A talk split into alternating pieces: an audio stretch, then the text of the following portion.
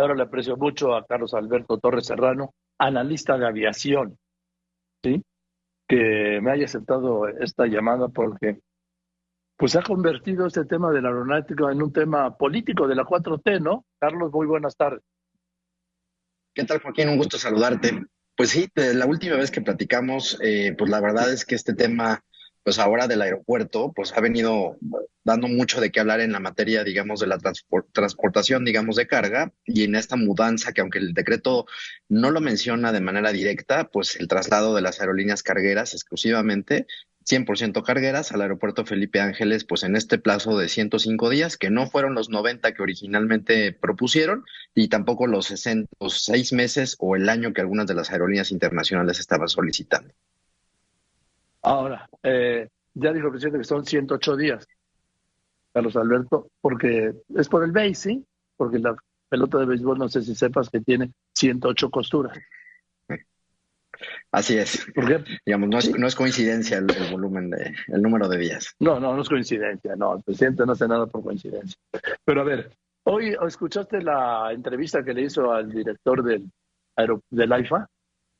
Sí, esta mañana cuando en la mañanera el presidente le marcó por teléfono y déjame ahí aclarar un par de cosas, Joaquín, porque creo que no se ha entendido bien un poco la explicación, ¿no? Eh, cuando, el, cuando el director del aeropuerto Felipe Ángeles habla de que el aeropuerto está sobrado en capacidad, se refiere justamente a que tiene, eh, respecto de otros aeropuertos de la zona metropolitana, la capacidad suficiente sí para poder asumir la carga que se mueve actualmente en el aeropuerto Benito Juárez y alguna incluso adicional. Otros aeropuertos como el de Toluca, que tú conoces bien, tiene problemas de altura, tiene problemas meteorológicos incluso en buena parte del año, pues no se convierte en una alternativa, aunque pues es una opción. El otro, la otra opción es en el caso del aeropuerto de Puebla, que no tiene las capacidades ni la infraestructura suficiente, y un aeropuerto que eventualmente podría haber sido considerado como una de las alternativas es el de Querétaro, aunque por su cercanía con el aeropuerto de Guadalajara, pues logísticamente ya no, no hace mucho sentido. Entonces, prácticamente por eliminación, el único aeropuerto que puede asumir las operaciones del aeropuerto de la Ciudad de México, donde la mayor parte de la carga, Joaquín, el 75% de la carga que atraviesa por este aeropuerto, tiene, va o viene a algún destino internacional. O el 85. Eh, ¿Cómo viste que de repente como que le dudó el director del AIFA de la capacidad que tenía, ¿no? En toneladas.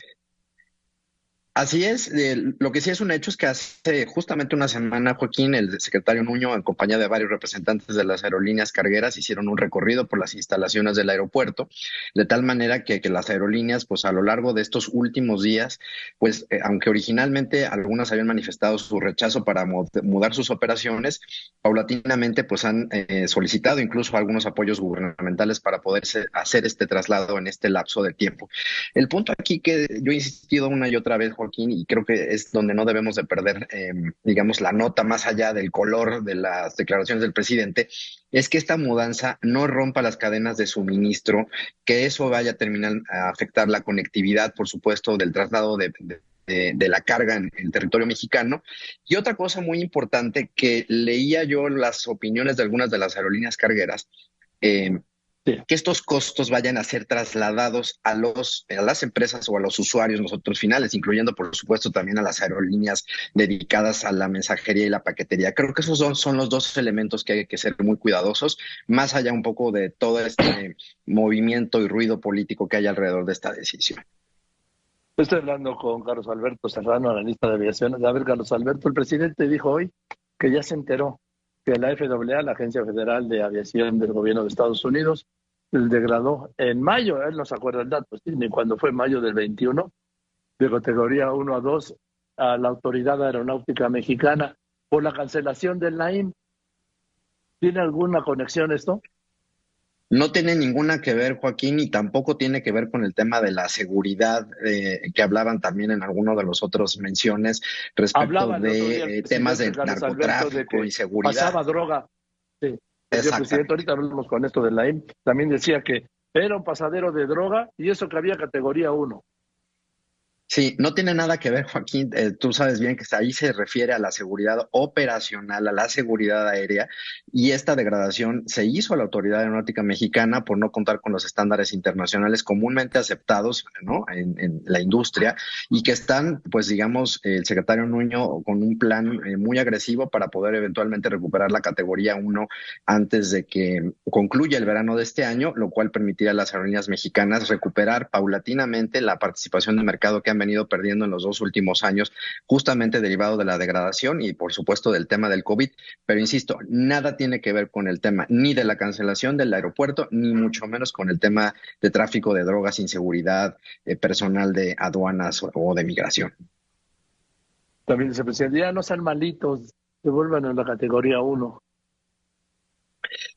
Justo, y, yo comentaría quizás un poco, Joaquín, lo, lo has mencionado esta semana, eh, la labor que ha hecho el secretario de Comunicaciones para ir con la bancada de, los diputados de Morena para que se aprueben las modificaciones a la ley de aviación civil y de aeropuertos que forman parte de los requisitos para recuperar la categoría 1. No es el único, pero es uno de los tres aspectos más importantes. El otro tiene que ver con los recursos presupuestales para que la, la Agencia de Aviación Civil sea pues una agencia fuerte, sólida, eh, a niveles internacionales, de tal suerte que garantice que las operaciones de las aerolíneas mexicanas puedan eh, tener, pues digamos, estos estándares que, insisto, Joaquín, no son nuevos, son de toda la vida y México está adscrito a la Organización de Aviación Civil pues, desde hace muchísimas décadas. Entonces, creo que es bien importante ahora lo que tú mencionas, dejar muy claro a qué se refiere justamente este punto. Además, bueno, pues lo iban a subir ayer al Pleno, pero como hicieron su su pancho con lo del, perdón, antes de ayer, el miércoles, al pleno, pero como hicieron su pancho con lo de PRIL y todo esto, pues no, a ver si la semana que viene. Yo decía, Joaquín, que pues no veía yo prisa, porque eh, a quienes tenemos que tener prisa somos los mexicanos, las, las, aerolíneas norteamericanas y las autoridades estadounidenses, pues no tienen, no tenían un, ningún tipo de prisa porque justamente ahora que veíamos el cierre de las cifras de las aerolíneas norteamericanas con presencia en México, tuvieron un crecimiento muy, muy relevante, principalmente las tres que son líderes en el mercado norteamericano, que son eh, American Airlines, United y Delta, de tal manera que pues urge, pues, y me sigue pareciendo que ese es el, freno más importante que siguen teniendo las aerolíneas mexicanas para poder seguir creciendo y recuperarse del tema del COVID. Eh, la recuperación de la categoría 1, lo más pronto posible. A ver, él dijo algo, le pregunta el presidente al general director del aeropuerto Felipe Ángeles, es bueno, eh, le pregunta, oiga, general, si tenemos capacidad, con esa capacidad vamos a tener el almacenamiento de carga en el aeropuerto Felipe Ángeles, equivale a la capacidad que se tiene en el actual aeropuerto, dijo el general Isidro Pastor Román, nos ganan por unas 100 mil toneladas son 470 mil toneladas lo que tenemos de capacidad. Bueno, dijo, 490 mil. Y es suficiente, y dijo el general, estamos sobrados, porque la carga internacional que llega al aeropuerto de la Ciudad de México, en su mayoría llega en la panza de los aviones de pasajeros, porque en consecuencia la carga en la ICM va a seguir funcionando por el tiempo que el aeropuerto exista. ¿Es así? Hay una combinación, eh, no es la mayoría de la carga la que se mueve en la panza de los aviones de, pasajeros comerciales, es por eso que existen al menos 13 aerolíneas exclusivamente dedicadas a la carga. Y también aquí hay que decir el, el tipo, de, digamos, de materiales que se trasladan entre un aeropuerto de, entre, perdón, una aerolínea de, que traslada pasajeros y una dedicada exclusivamente a la carga. Simplemente por mencionar la más relevante, pues eh, tiene que ver con la capacidad.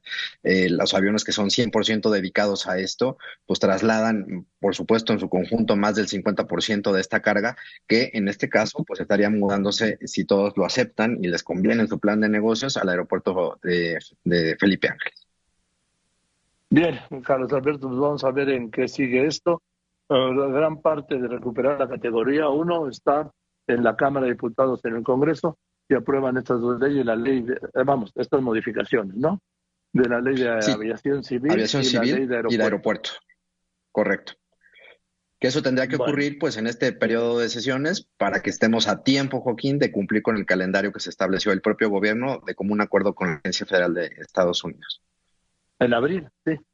A dos años después de que se degradara.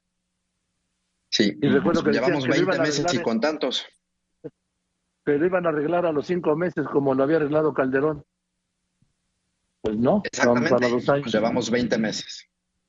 Así es, que en mayo serán 24. Gracias, gracias Carlos Alberto, te mando un saludo, siempre es un, pues sabes que es muy rico hablar contigo porque es pura información de un analista de aviación, muy serio. Qué bueno, que nos me deja da saludarte. No, no, muchas gracias a ti, Alberto Carlos Alberto Torres Serrano. Buenas tardes.